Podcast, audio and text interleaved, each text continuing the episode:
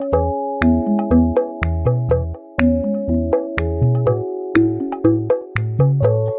Clarissa.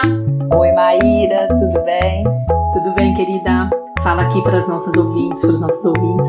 Quem que a gente convidou hoje para vir para a tenda materna? Então, Mar, hoje tem uma pessoa muito especial que está num lugar muito quentinho no meu coração, que é a querida Paula Costa. A Paula participou da turma 10 do Zum e a gente foi se aproximando durante um tempo. Ela me apoiou também na comunidade da Bifamily e é uma grande apoiadora da tenda materna. E a gente está muito, muito feliz em recebê-la aqui. E vou contar para vocês, pessoal, quem é a Paula. A Paula é uma brasileira que mora há muitos anos em Portugal e ela é Head and Heart, é a cabeça e o coração do projeto Yes Mom You Can, que é um perfil também, tem um perfil também no Instagram que vocês podem seguir e admirar. Ela trabalhou durante 12 anos em empresas multinacionais e, quando se tornou mãe pela primeira vez, ela conheceu o lado B do perfeccionismo, aquele B de burnout, que inclusive é o tema que a gente vai falar hoje, né? Sobre como conciliar carreira, maternidade e principalmente a gente vai focar no burnout. Desde que a Paula resolveu olhar com profundidade para tudo que estava acontecendo, né, com ela, e reconstruiu a sua identidade na maternidade e na carreira. Hoje ela expandiu a maternidade, é mãe de dois filhos e, ao mesmo tempo que ela se dedica ao empreendedorismo de impacto social, sendo doula de pós-parto, ela é coach de produtividade gentil. Seja muito bem-vinda à nossa tenda, Paula. Conta pra gente um pouquinho da sua história e como que foi esse burnout, essa principalmente, né, esse momento aí de, de muito estresse que você viveu na sua vida? Oi, Clarissa, Maíra, que gratidão a gente estar aqui junto, conversando na tenda materna. É assim, o meu coração está sorrindo, não é só todo o corpo e o rosto, é o coração sorrindo. E eu hoje não estou aqui sozinha, estou representando toda a minha turminha dos Zum Zum, o Zum 10. Um beijo para elas, se elas estiverem escutando aqui.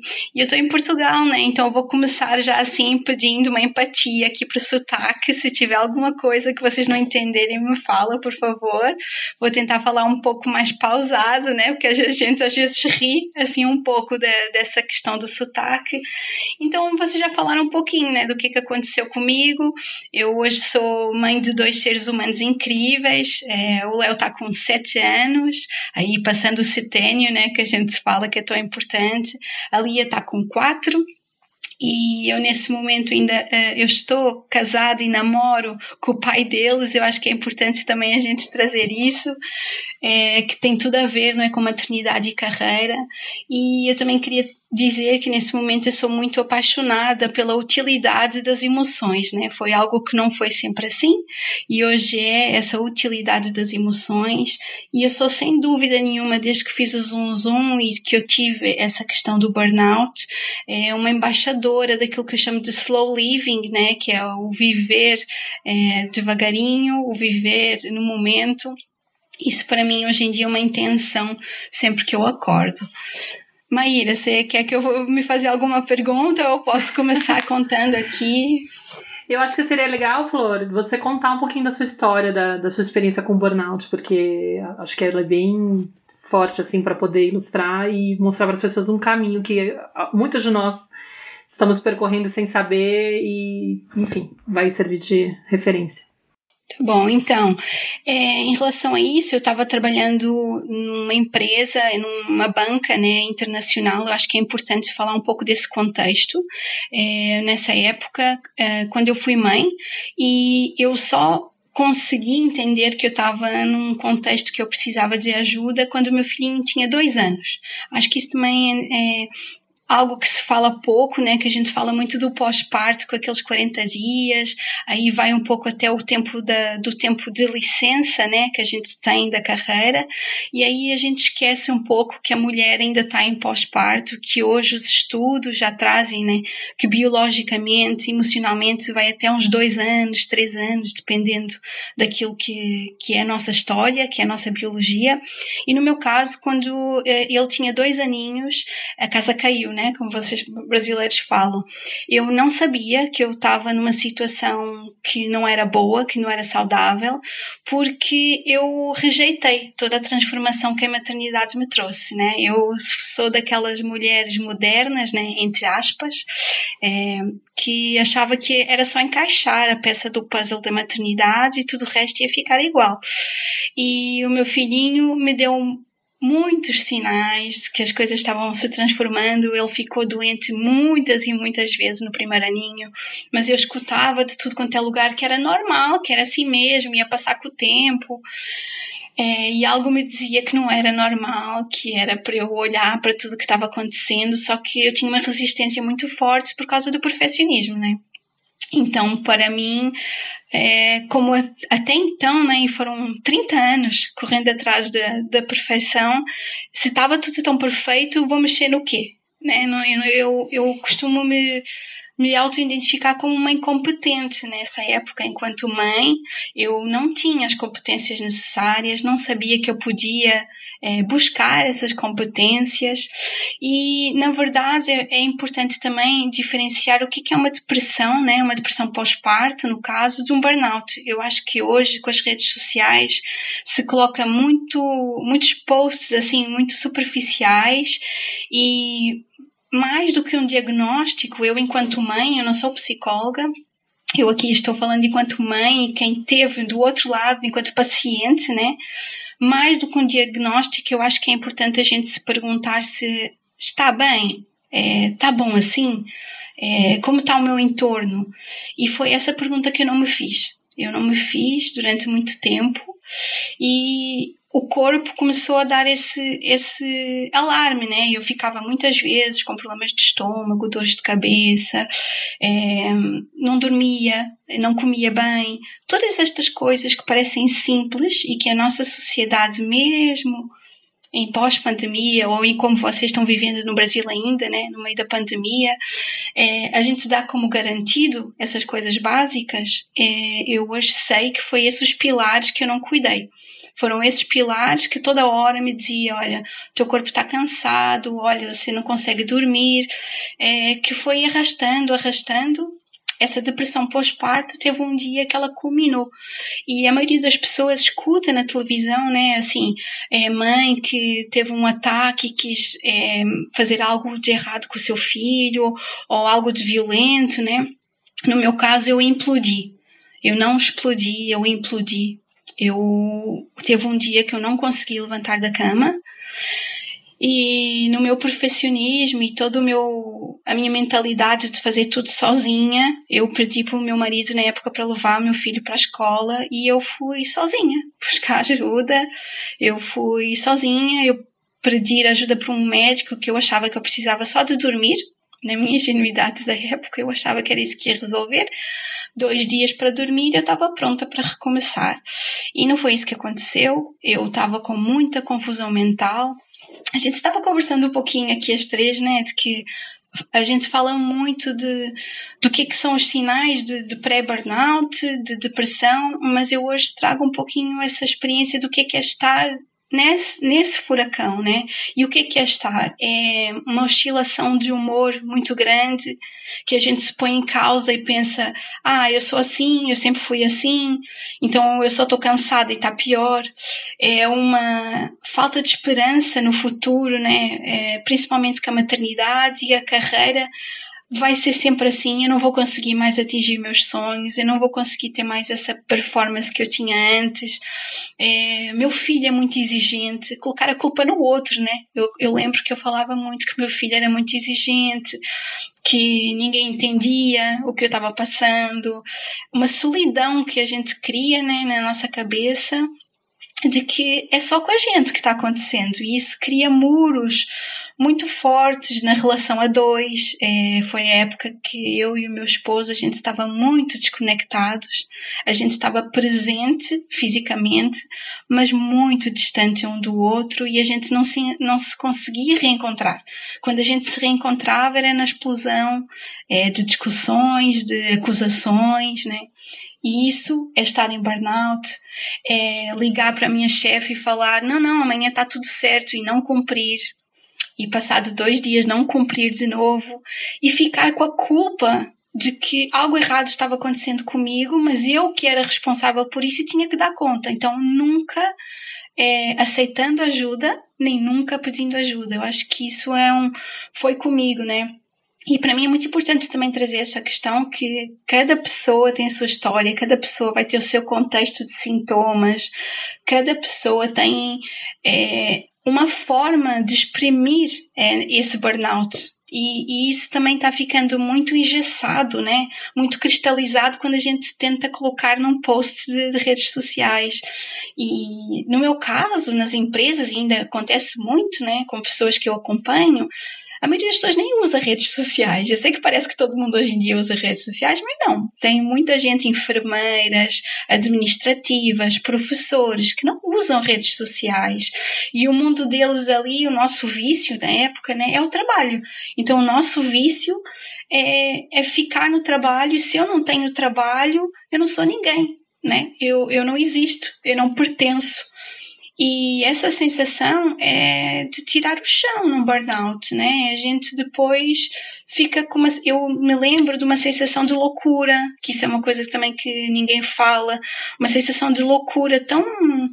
É, difícil de nomear que eu não conseguia partilhar com ninguém, né? Era eu mais uma vez fiquei tudo ali, sempre na minha cabeça, uh, até o momento em que eu não conseguia mais fisicamente. Então, para mim aí a diferença do burnout foi isso. O meu corpo, ele falou: chega, o teu cérebro não acompanha mais essa confusão e foi no momento também que eu pensei que eu não ia conseguir cuidar mais do meu filho, porque isso também é um momento. Eu acho que foi nesse momento, se eu tiver que ter um momento que eu falei mesmo, eu preciso de ajuda, foi quando eu ia buscar ele na escolinha e eu morria de medo. Eu tinha muito medo do que, é que ia acontecer, no sentido de que ele ia chorar, que ele ia pedir as coisas dele, ele ia estar doente ou não, e eu tinha que fazer a comida do dia seguinte, o meu marido só ia chegar três horas depois, né?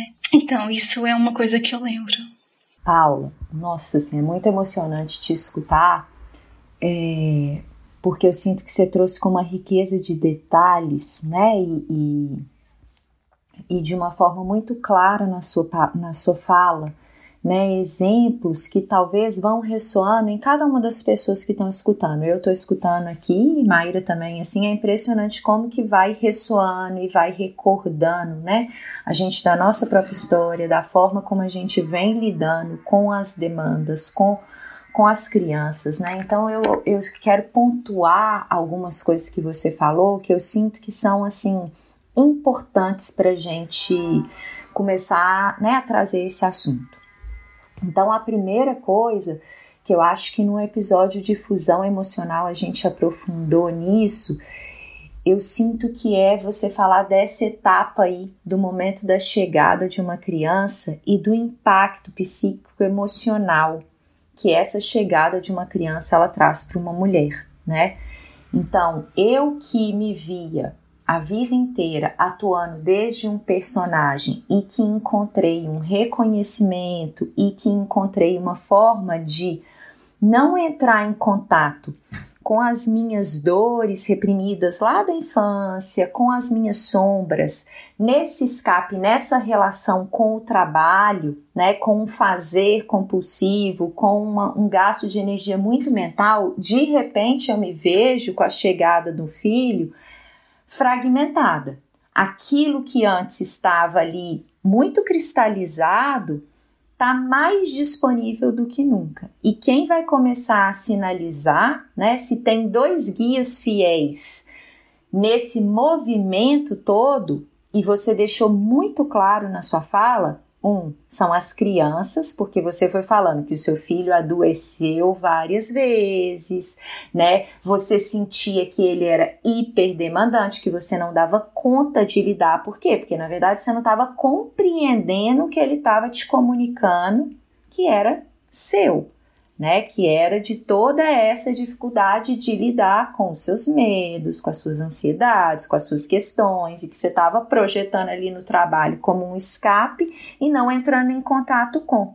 Né? E ele lá, mamãe, é a história, quem não ouviu o episódio de fusão emocional que a gente gravou com a Dani Guzmão, vale a pena ouvir, né? Mamãe, a água tá quente. A água tá quente. Eu tô sentindo porque eu tô dentro do tanque. Você tá saindo, você tá fora.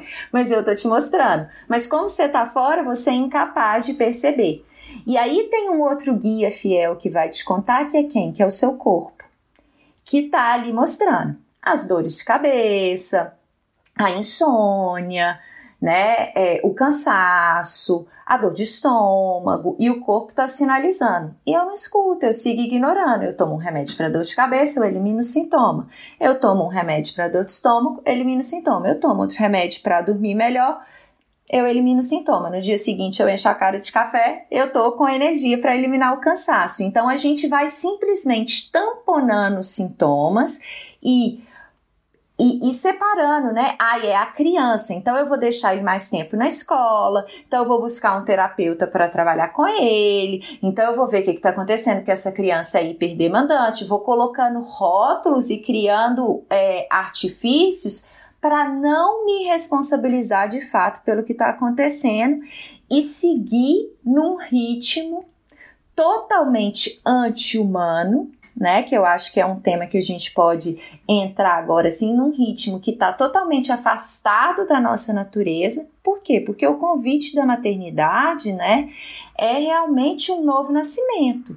É a oportunidade, né? Se a gente tem três oportunidades na vida de voltar, né? A primeira é o nosso nascimento em si, né? Mas a gente tem outra duas, outras duas grandes oportunidades na nossa vida de acessar, de tomar de volta as nossas vidas nas nossas mãos. É claro que toda crise é uma grande oportunidade, mas tem duas marcadas e que todo ser humano é, pode passar e vivenciar.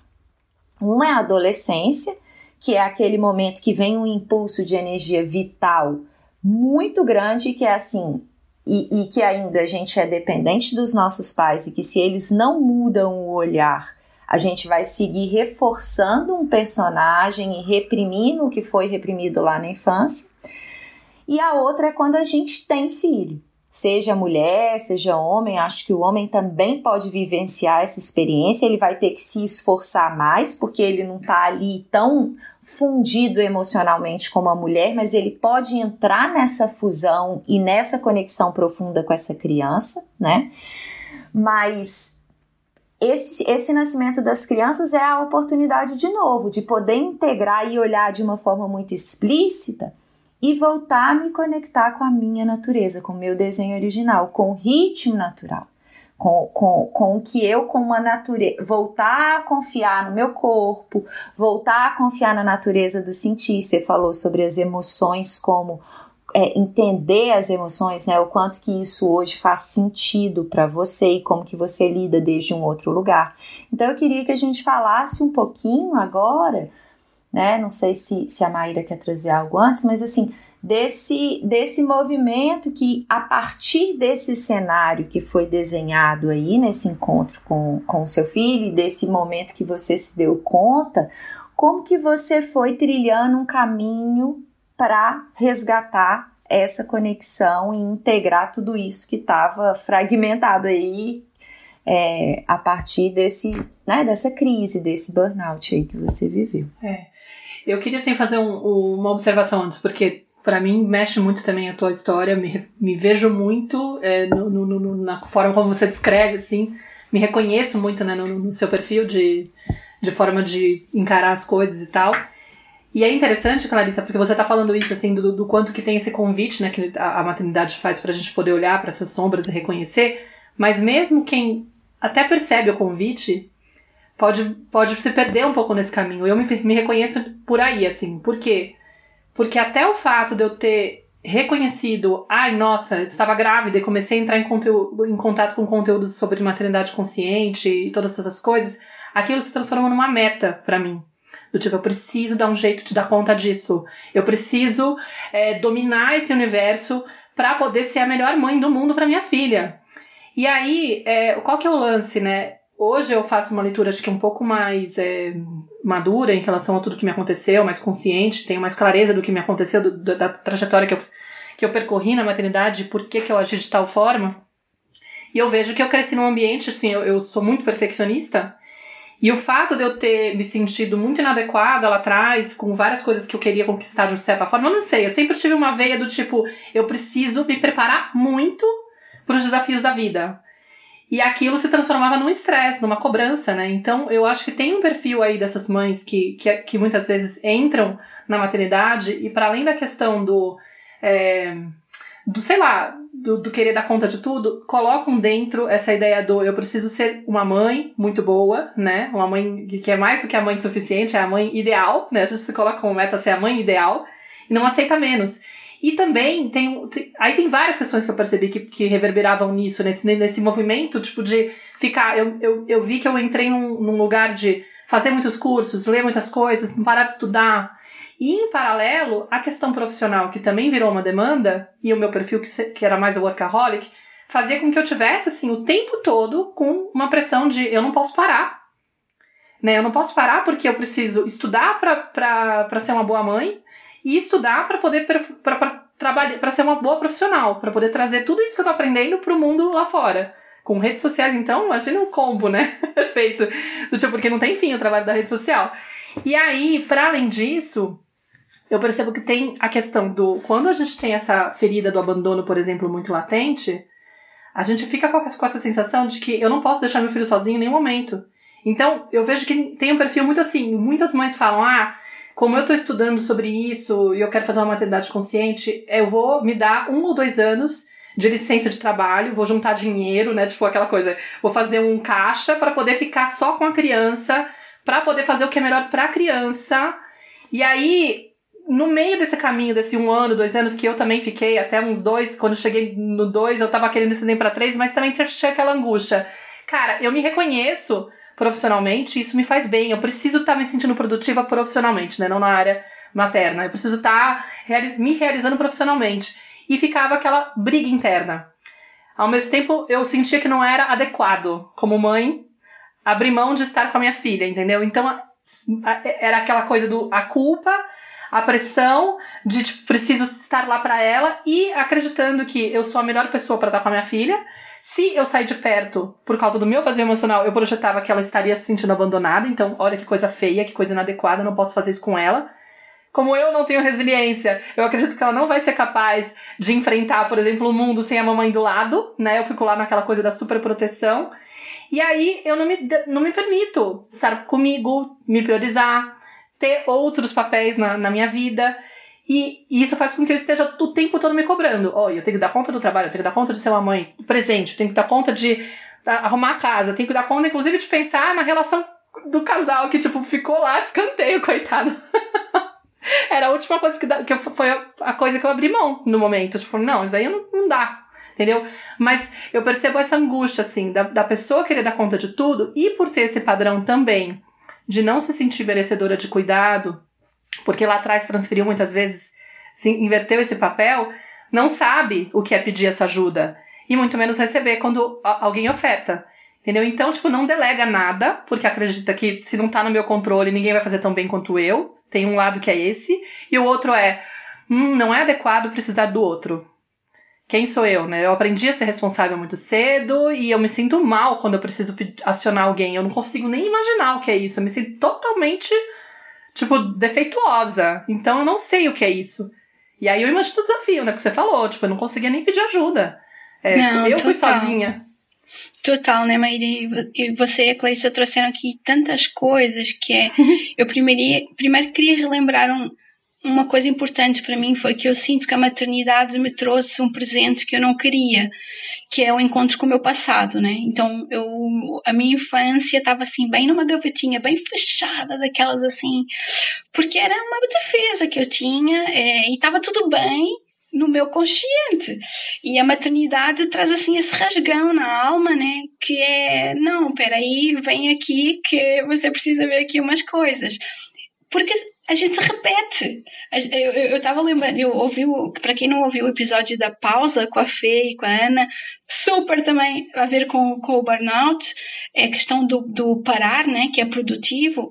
Não é gostosinho parar para pessoas com um perfil como o nosso. É muito desconfortável. Não é gostosinho cuidar da gente.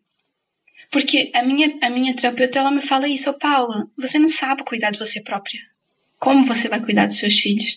E é verdade, e continua sendo verdade é, vários anos depois do burnout. E está tudo certo. Eu aprendi foi a conviver com isso com essas questões. E aí o perfeccionismo, eu deixei de, de ver o perfeccionismo como algo errado também. Porque é como você falou, numa época que eu entendi que esse perfeccionismo me levou para o burnout, eu peguei a culpa, juntei os dois e pronto. então a culpa disso ter acontecido é do meu perfeccionismo. E hoje em dia não, eu, eu trago o perfeccionismo como algo que é meu, em que eu, eles me servem, algumas coisas me serviam muito, e noutras eu não preciso mais, obrigada, fica aí no cantinho, você não entra em jogo.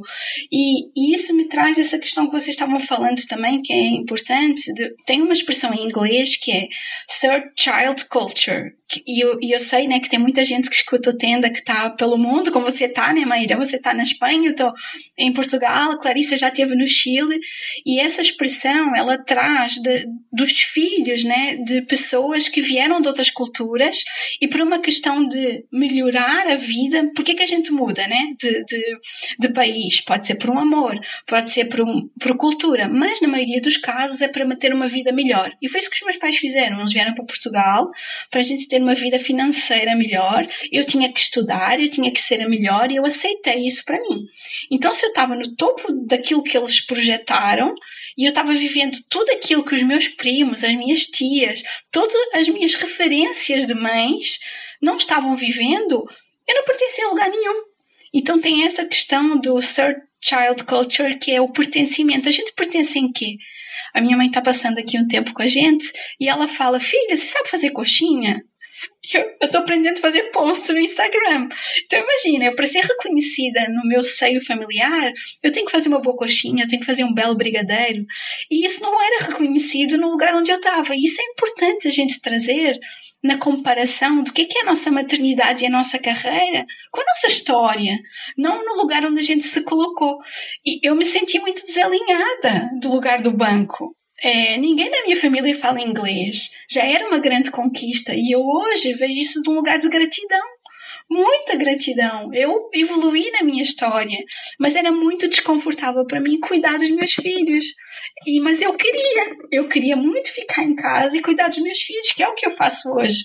Eu trabalho muito menos e eu consegui encontrar essa identidade do que é carreira, do que é maternidade, eu me emociono muito falando disso, porque é minha e ninguém mais tem que entender isso. As minhas amigas, o meu esposo, a minha sogra, né, que é daqui, eu entendo isso e quando eu entendo isso eu fico em paz e o meu corpo me mostra que, olha, está tranquilo, está sereno, é por aqui. Os meus filhos me mostram isso quando eles estão serenos, eles falam: a mãe está serena, a mãe foi namorar com o pai. Eu conversei disso com a Maíra. A gente, no fim de semana, a gente saiu só os dois para ir namorar.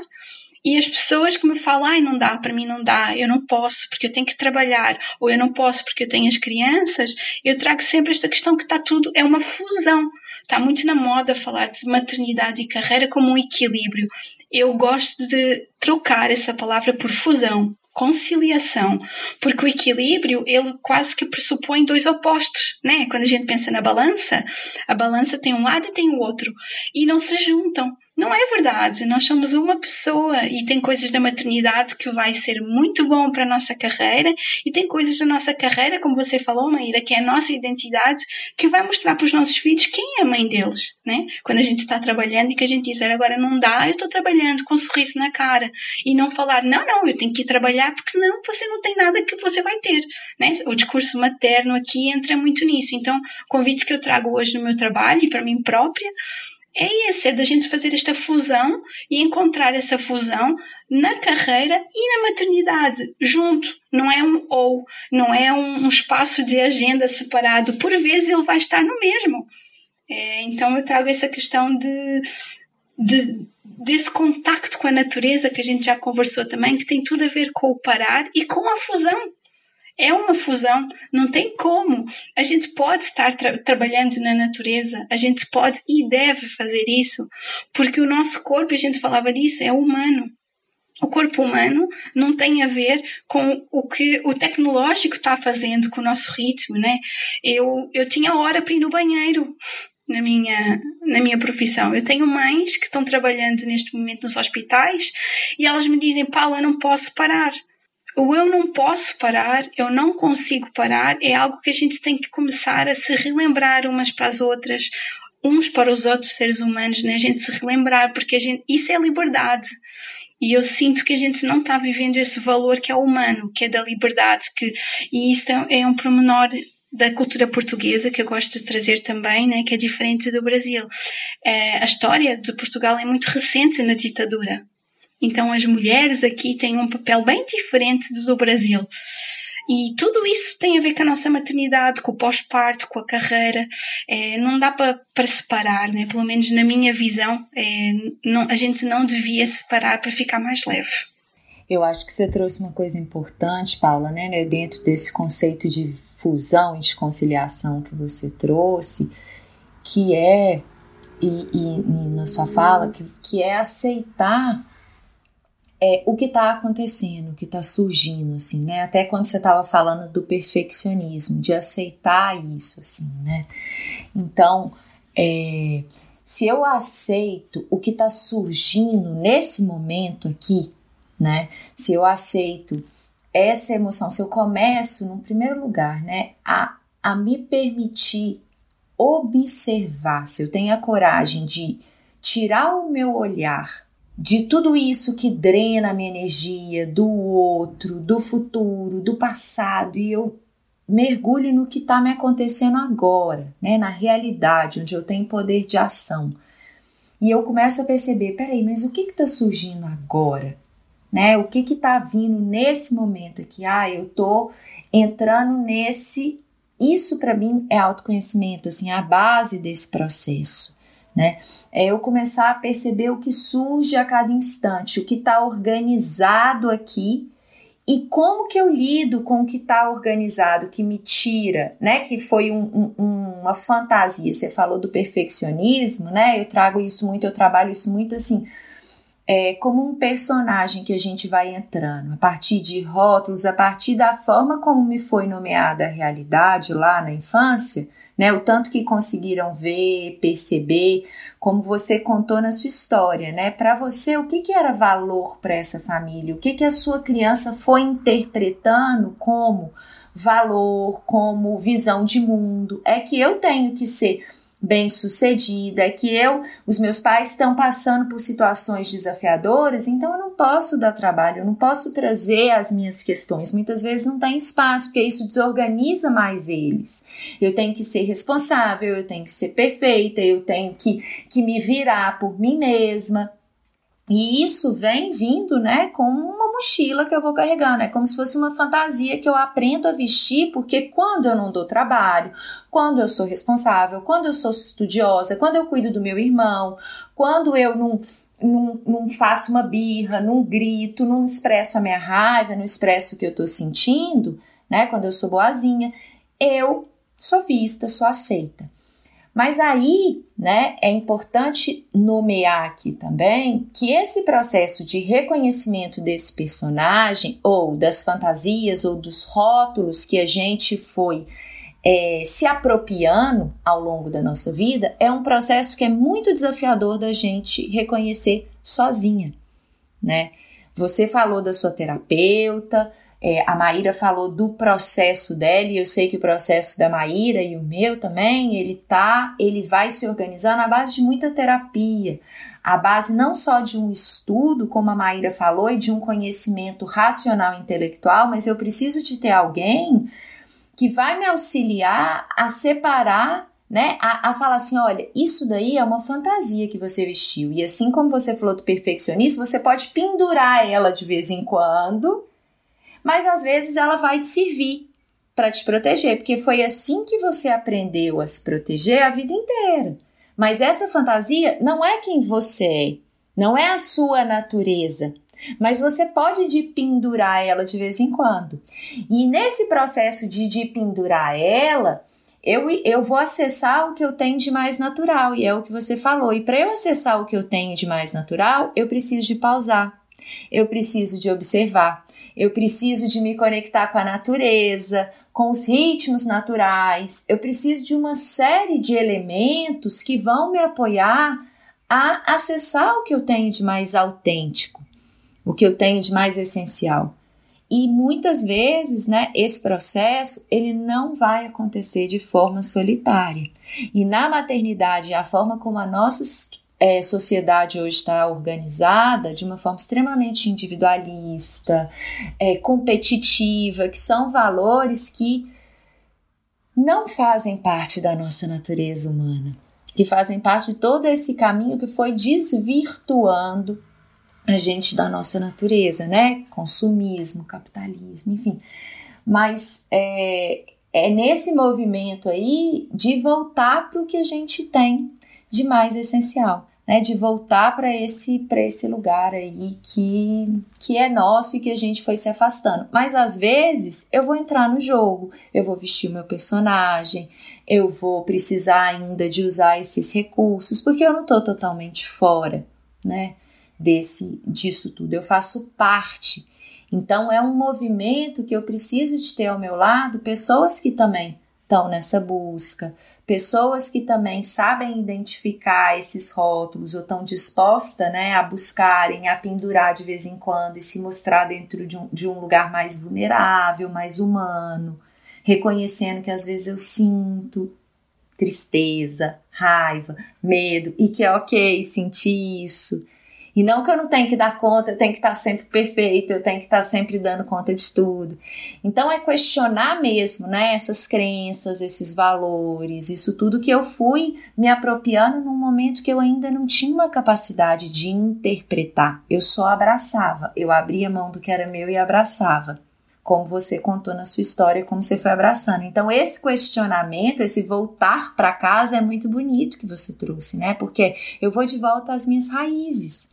Eu vou de volta para o que eu tenho, para o que ficou escondido aqui, porque isso não desapareceu, isso está aqui.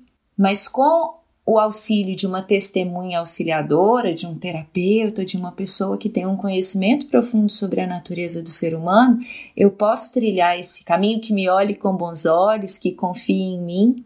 Eu posso trilhar esse caminho de volta para casa. E é muito bonito quando a gente se permite. Hoje você é uma pessoa que, além de ter trilhado esse caminho, está num movimento de acompanhar outras mulheres que estão passando por, por, por, processos também de burnout, que estão vivendo aí situações parecidas com a sua, né? Você usou a sua dor para para transformar e para como um, um grande pegou aquele limão e fez uma grande limonada e está compartilhando essa limonada com outras pessoas. Então, nesse processo, você estava comentando aqui com a gente que você falou que você faz caminhadas, é, é, walking talking, né? Caminhadas enquanto você caminha. Eu queria que você contasse um pouquinho desse processo de como que, que depois que eu tive, que eu reconheço que eu tô num processo de burnout, eu reconheço vários desses sintomas aí que você trouxe, e aí? O que, que você sugere? Como que você tem, na sua experiência, vivenciado isso ao acompanhar outras mulheres, Paulo? Você tem algumas dicas, né? Ou algumas coisas que você pode compartilhar? Claro, eu posso compartilhar. Primeiro, é, algumas estratégias que eu próprio utilizei e que eu hoje consigo ver que elas são muito transversais, né? porque elas são humanas, elas são simples e a gente está esquecendo do simples. E, e uma coisa que, que, eu também queria pontuar, pegando um pouco nisso, é a questão da medicação. É, tá, a gente está com um grande tabu em relação à medicação da saúde mental, porque também foi banalizado, né? então porque é muito mais fácil eu pegar numa a, a saúde mental materna, principalmente no, no puerpério, é totalmente diferente da saúde mental em outras situações e a gente tem que começar a falar mais disso. E o que eu senti foi que eu precisei dessa medicação, eu tomei medicação e eu gosto muito de trazer esse testemunho também, porque tem pessoas nesse momento que vão precisar dessa medicação. E aí, qual é a sugestão que eu dou? É procurem primeiro um psicólogo, porque um psicólogo ele vai conseguir distinguir se a pessoa tem essa clareza para fazer esse caminho de, dessa narrativa de ressignificar ou se ela precisa de uma ajuda bioquímica para continuar fazendo esse caminho. Então, começar então por essa questão do psicólogo e eles têm redes né, de, de psiquiatras que vão poder dar esse apoio e aí eu também eu trago a minha experiência pessoal não ficar por aí, né? É, é uma ajuda, é uma bengala para a gente começar começar o caminho. Eu tomei durante seis meses e depois fui procurar outras opções para o meu próprio corpo regenerar. Uh, hoje já não é mais crença, é ciência de que o corpo consegue regenerar se a gente estiver fazendo esse trabalho. Então eu trago muito isso também nos acompanhamentos que eu faço. É, primeiro que tudo, não é uma coisa que a gente vai no médico, num psicólogo, num psiquiatra que eles dizem você está com burnout. Isso não acontece assim. Isso é uma grande ilusão que a gente tem que o outro vai dizer aquilo que a gente tem. A primeira coisa é a gente tem que assumir, é o que você falou, o aceitar. Eu preciso de ajuda, assim não está bom. Independentemente do nome, voltando um pouco como a gente começou. E daí, o que eu tenho feito muito com essas mães é, ok, as mulheres com que eu trabalho não têm tempo. É, ninguém tem tempo. Todos temos 24 horas, mas as mulheres não têm tempo. 25 minutos de caminhada parece uma coisa louca. 25 minutos de caminhada pode fazer uma grande alteração na vida de qualquer pessoa. E se a gente fizer essa caminhada com uma pessoa que tenha uma escuta ativa, que ela esteja bem naquilo que ela está fazendo da sua vida, ela vai conseguir chegar até o outro.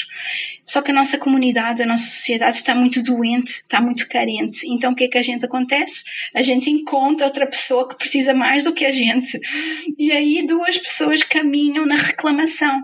A reclamação ela não, não, não traz evolução uma coisa é um desabafo, outra coisa é, é a reclamação. Um desabafo, um desabafo é algo que a gente está vulnerável, a gente escuta e fica mais leve e segue. Uma reclamação é como se fosse um loop.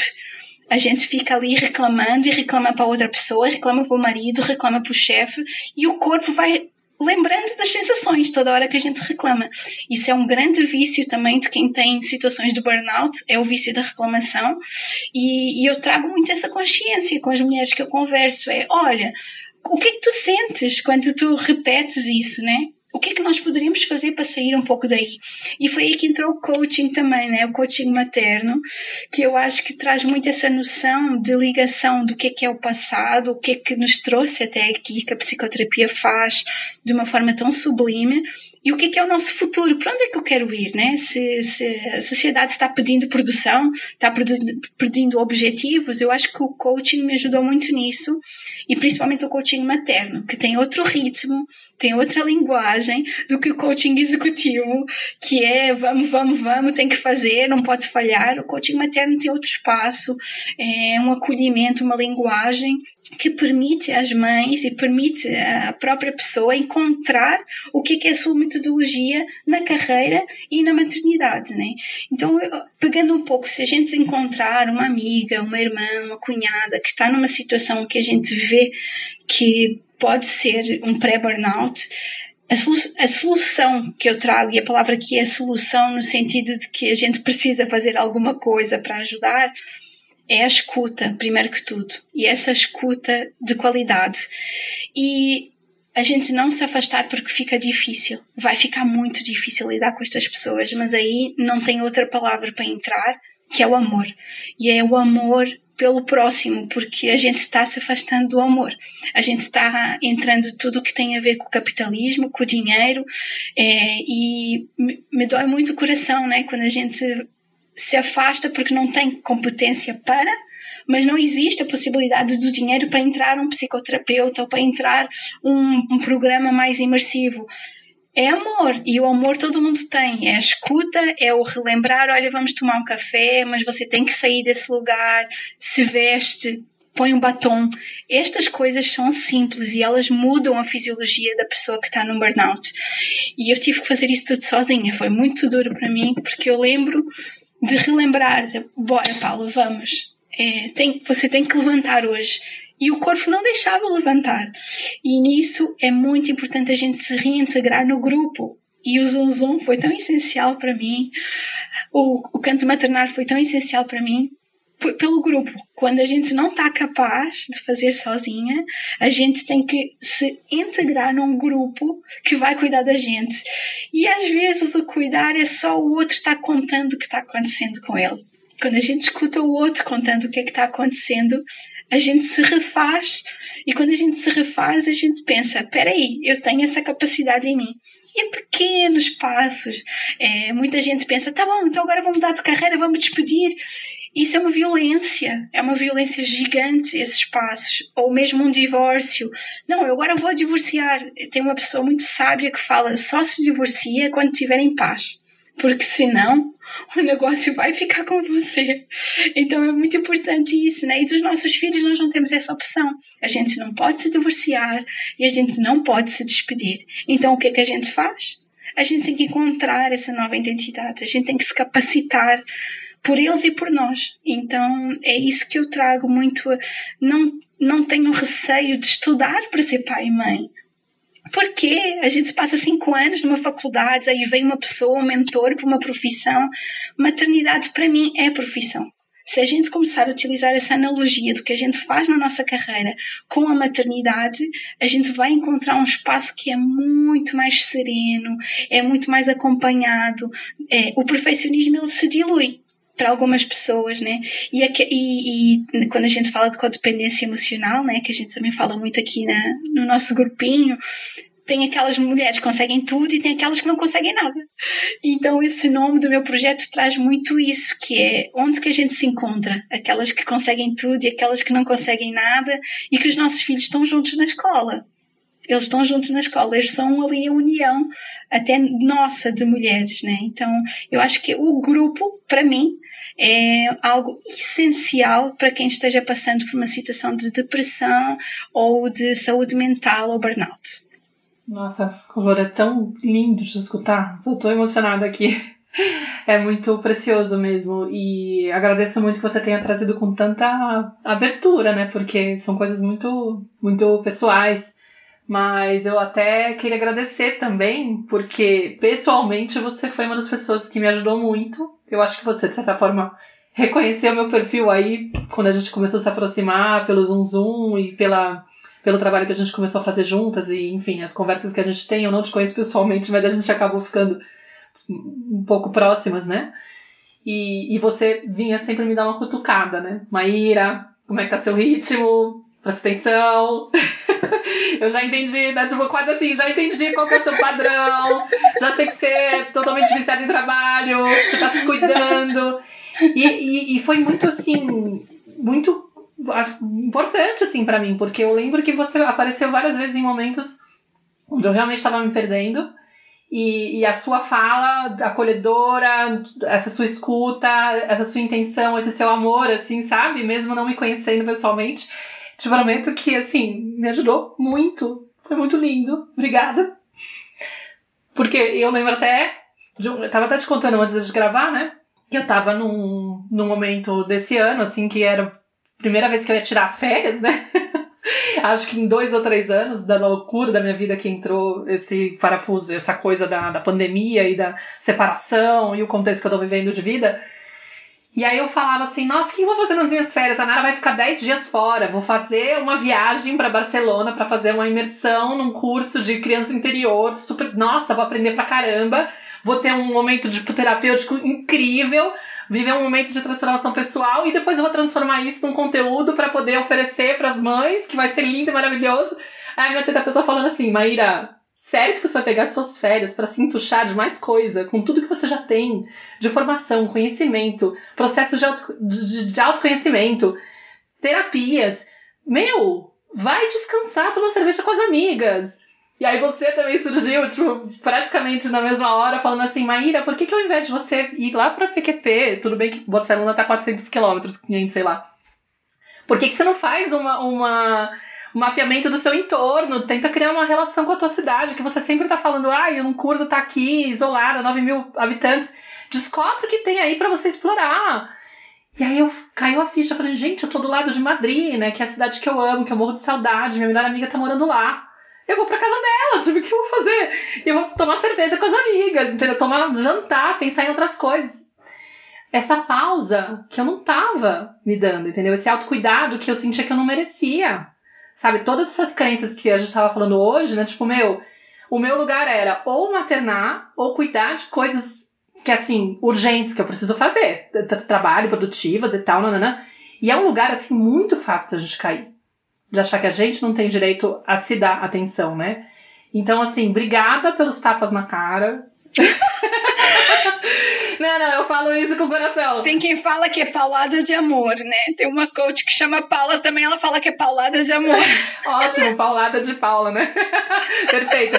Não, obrigada pela chamada de atenção, pelos puxões de orelha, enfim, por, por esses momentos, assim, sabe? Porque às vezes quando, quando o outro tá aberto, né? Aquilo vem num momento especial, assim, tipo, meu, obrigada, porque naquela hora caiu minha ficha, foi, foi ótimo, além de eu ter economizado uma grana. que eu pensei, nossa, minha terapeuta e a Paula, né? Graças a Deus elas vieram a tempo de eu não gastar esse dinheiro e tal, mas eu ia estar tá lá me entuchando de coisa, me distraindo de novo de mim mesma, né, das minhas questões, e, e enfim, me colocando um monte de mais, acumulando mais coisas ainda para fazer, para realizar, para performar e não me dando respiro, a pausa, porque é isso, a gente não tá bem. Pra, nem tá. A gente acha que a gente tá fazendo de tudo para garantir ser a melhor mãe, por exemplo, né? Que é uma das pressões, mas a gente está uma mãe estressada, frustrada, angustiada, deprimida, infeliz. E aí a referência que nossos filhos têm é o que, que eu estou ensinando, né, para minha criança? Como que eu estou inspirando ela? Como que eu estou mostrando para ela que a vida é, que tem que ser, que dizendo para ela se abandona. O medo é tão grande de abandonar a criança, muitas vezes, que a gente se abandona para poder garantir a nossa presença. Só que quando a gente vê, na verdade, não tá. Essa conta não fecha, não faz sentido. Então, assim, é um presente lindo quando a gente recupera, vai recuperando, ou pelo menos reconhece que tem que recuperar, né? Eu tenho que me sentir merecedora sim desse espaço, né? Eu tenho todo o direito do mundo. Sair de perto da criança não é ser uma mãe, pelo contrário.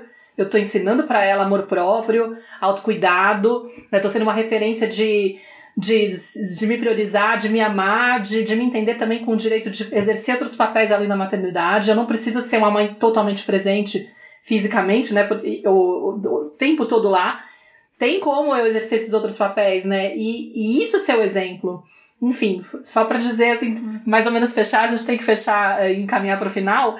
Queria muito agradecer a tua presença, não só aqui na tenda, mas na minha vida, porque acho que foi bastante importante. Queria deixar isso aqui. Então, aproveitar o gancho também, Paula, quero te agradecer muitíssimo. Paula é uma pessoa que de participante do Zoom Zoom, virou parceira de trabalho, virou quase terapeuta de casal em alguns momentos, né, Paula? Por estar aí no meio da comunidade dessa, desse projeto que eu tenho com o Rafa, que é a Bifamily. Então, é, é uma pessoa que tem uma capacidade muito grande de escuta empática e ao mesmo tempo uma força amorosa para trazer alguns limites, para trazer com precisão, para perceber ali as sutilezas a partir dessa capacidade tão bonita de escuta. E achei maravilhoso que você trouxe no final, assim, né? Que que talvez esses sejam os dois grandes, né? Se a gente tivesse que fechar esse episódio pensando em duas, duas grandes é, dois grandes caminhos ou eixos que, que vão fazer a gente voltar de novo para casa é a escuta e a comunidade, assim. Né, eu, eu me permitir me encontrar com outras pessoas de verdade, porque para eu trazer, né, me vulnerabilizar e confiar que alguém é capaz de escutar, né, me escutar ou também começar escutando e, e sentindo que o que escutar aquele outro que às vezes vivencia coisas parecidas comigo vai me fazendo sentir mais pertencente, vai me fazendo sentir mais humana, vai me sim, fazer sentir menos inadequada, menos envergonhada de ser quem eu sou, de sentir o que eu tô sentindo, né? E estar nessa tribo mesmo. Realmente essa é a nossa natureza, a gente se regula justamente nesse encontro com o outro. E quando a gente fica só aqui nesse diálogo mental, né, Maíra, assim, a, a, a, o, o, a possibilidade da gente se perder é gigante é muito grande da gente se afastar.